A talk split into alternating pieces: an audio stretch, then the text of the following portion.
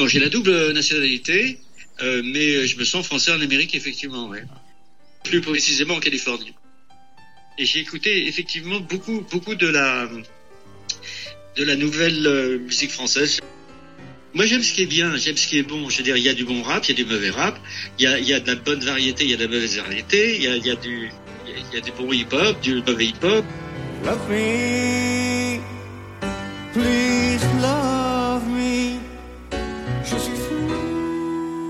Vous écoutez À côté du piano, le podcast d'entretien exclusif avec Michel Polnareff. Après quatre années de silence, l'artiste revient avec l'album Polnareff chante Polnareff, une version acoustique sublimée aux arrangements inédits au piano-voix de douze chansons que l'on connaît tous. À travers trois épisodes, c'est tour à tour l'icône pop, l'artiste anticonformiste, l'expatrié amoureux de la France qui se confie à Mathieu Alterman, journaliste pop culture. Ils évoquent dans ce troisième et dernier épisode le départ aux États-Unis du chanteur et son rapport à la France. Ils parlent également de ce qu'ils pensent de la scène musicale actuelle, avec un petit bonus inattendu en fin d'épisode. Si j'en crois votre silence. Tu, tu vis comme un, un Français euh, en Californie, pas comme un Américain, ou tu es devenu Américain par la force des choses? Donc j'ai la double nationalité, euh, mais je me sens français en Amérique, effectivement, ouais. Alors, Plus, plus précis- précisément en Californie. Je suis né en France, euh, je veux dire, je suis de culture française. Euh, J'étais obligé de, de partir, on en a, on en a parlé. J'étais, j'avais été escroqué par, par mon homme d'affaires, je n'ai pas pu payer mes impôts, je suis parti, non pas pour- parce que, encore une fois, ça a été très très mal expliqué. Je ne suis pas parti pour ne pas payer mes impôts. Je suis parti pour pouvoir les payer. Et je savais que si je restais sur le territoire français, je savais que ce serait impossible, que tout serait saisi, que je pouvais pas me refaire. En 73, de retour d'une tournée, Michel Polnareff découvre en effet que son homme de confiance l'a escroqué. Au lieu de gérer son patrimoine, il est parti avec et lui a laissé une dette de plusieurs millions de francs d'impôts. Il décide alors de s'exiler aux États-Unis et part à bord du paquebot France. Son départ sonne la fin d'une époque, celle de sa vie en France, mais aussi des Trente Glorieuses et de l'époque d'une scène musicale flamboyante. Après un retour en France de quelques années, il s'installe définitivement aux États-Unis, à Los Angeles, en Californie. Là-bas, il apprécie l'émulation artistique, mais aussi son relatif anonymat. T'as- beaucoup souffert en France justement de la notoriété, des, des aléas de la notoriété? Oui, oui, oui, c'était c'était euh, très étouffant, très très étouffant. Puisqu'à l'époque, disons que j'étais un personnage qui n'était pas aussi respecté que, que maintenant, puis j'avais pas encore prouvé autant que maintenant euh, au point de vue musical, comportement, etc. Donc j'étais, euh, disons, la, la sensation qui, qui euh, mettait de l'ébullition. Je veux dire, euh, bon, euh, grâce, à, grâce et à cause de la barrière du langage, euh, disons que ma vie est plus facile ici. En, en- en France, elle est plus compliquée pour des questions de sécurité, pour des questions de, de, de privacy. euh, donc, euh, oui, c'est c'est plus facile ici pour moi. Malgré sa vie aux États-Unis, Michel Polnareff est toujours attaché à la France. Il en a d'ailleurs fait une chanson, Lettre à France, magnifique ballade sur l'absence et le manque, et sublime déclaration d'amour à son pays natal. Depuis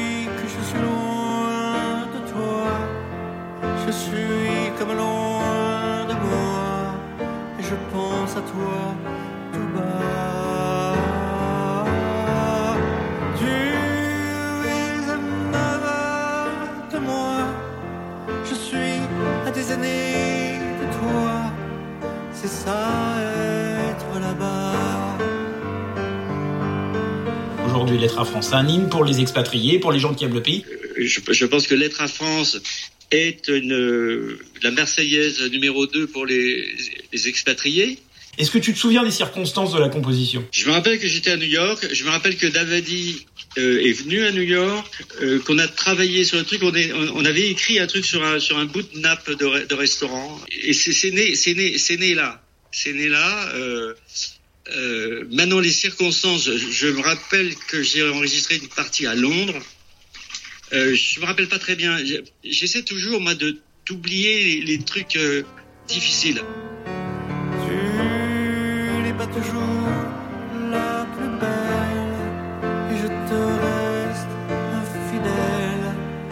peut dire l'avenir de nos souvenirs. Oui, j'ai le mal de toi parfois, même si je ne le dis pas.